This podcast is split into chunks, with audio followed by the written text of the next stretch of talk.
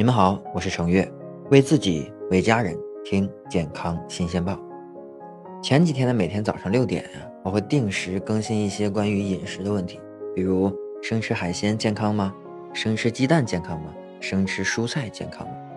因为这些内容发生在咱们的日常生活当中，会被大家忽视掉。今天要说一下咱们常见的一个食物，还是鸡蛋。也不知道这鸡蛋得罪谁了，天天这么多事儿。咱们呢都知道，这鸡蛋当中啊是有很多的营养的，吃法呢也是比较多。你像水煮蛋呀、荷包蛋啊、西红柿炒蛋、水蒸蛋，这些做法有营养，还好吃，还百搭。但是呢，你也会发现，时不时会看到鸡蛋壳上沾着随风飘扬的鸡毛，一摸掉渣的泥巴，以及啊这灰灰白白的鸡粑粑。你仔细想想吧，咱也能洗干净，毕竟啊，咱吃的也不是鸡蛋壳，是不是？想开点就好了。每一颗鸡蛋上啊，都可能沾着粑粑。当然了，你也会发现，这超市里面看到的鸡蛋呀，大多都挺干净的，是不是？其实呢，目前大部分的蛋厂啊，只是把脏的鸡蛋给挑出来了，留下呀看着干净的。这也就意味着，大部分的鸡蛋或多或少都会沾着一些母鸡体内带出来的玩意儿。啊，比如说残留的粑粑，对吧？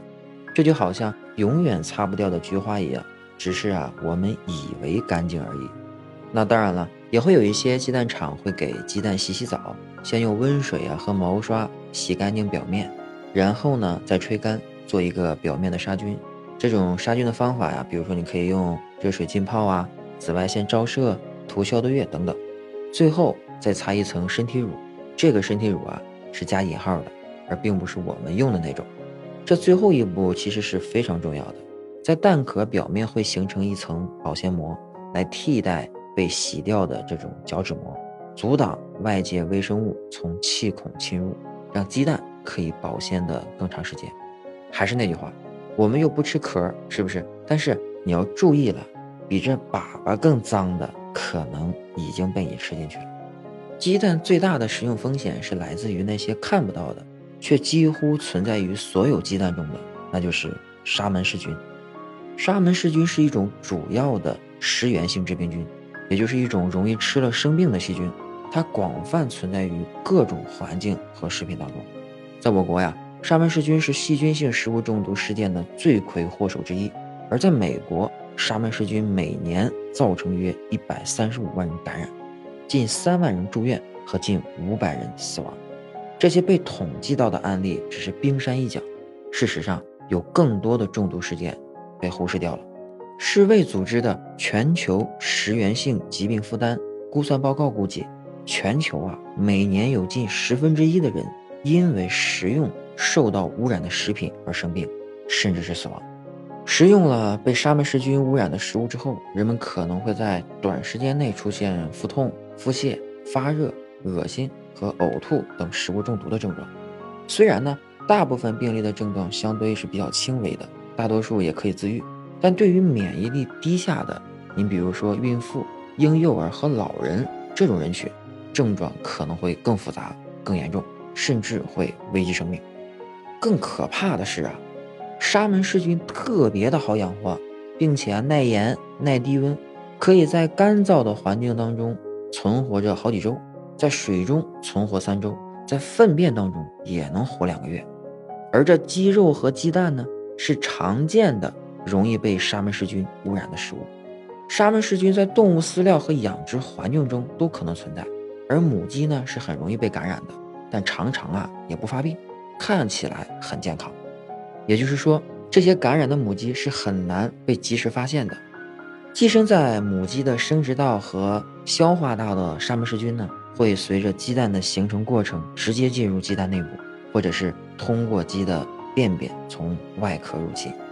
母鸡被感染是个概率性的问题，我们不可能对每颗鸡蛋都做细菌检测，所以呢，也不应该简单的认为我买到的鸡蛋一定是安全的。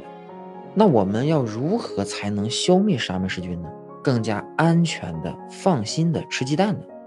要把鸡蛋放冰箱。拢共需要几步？那您先把冰箱门打开，再把鸡蛋放进去，不就行了吗？其实啊，这个方法不是特别的好。首先，这第一步需要正确的储存方法。鸡蛋壳上有很多气孔，是方便透气的，但同时呢，也会给细菌打开大门。幸好这蛋壳外部有一层保护膜，能起到一定的阻挡细菌的效果。所以我建议您呢，这买回来的鸡蛋，不管有屎还是没屎，都不要清洗，而是要与其他的食物隔开，用鸡蛋专用的袋子或者是盒子放在冰箱里面。把鸡蛋和其他食物分开之后呢，可以避免冰箱里面的其他食物。和物品被沙门氏菌污染，特别是那些直接入口的食物。另外啊，您别忘了摸过鸡蛋壳、鸡蛋液之后啊，您一定要洗手。接触过鸡蛋的容器和工具也要清洗干净。这第二步就是做熟了再吃。咱们前几天已经讲过了，沙门氏菌有一个非常非常致命的弱点，就是怕热。高温加热足够的时间就可以把它们杀灭。所以呢。消灭沙门氏菌的终极办法就是彻底做熟，也就是把蛋黄和蛋白加热到完全凝固的状态，这时的鸡蛋就可以放心吃了。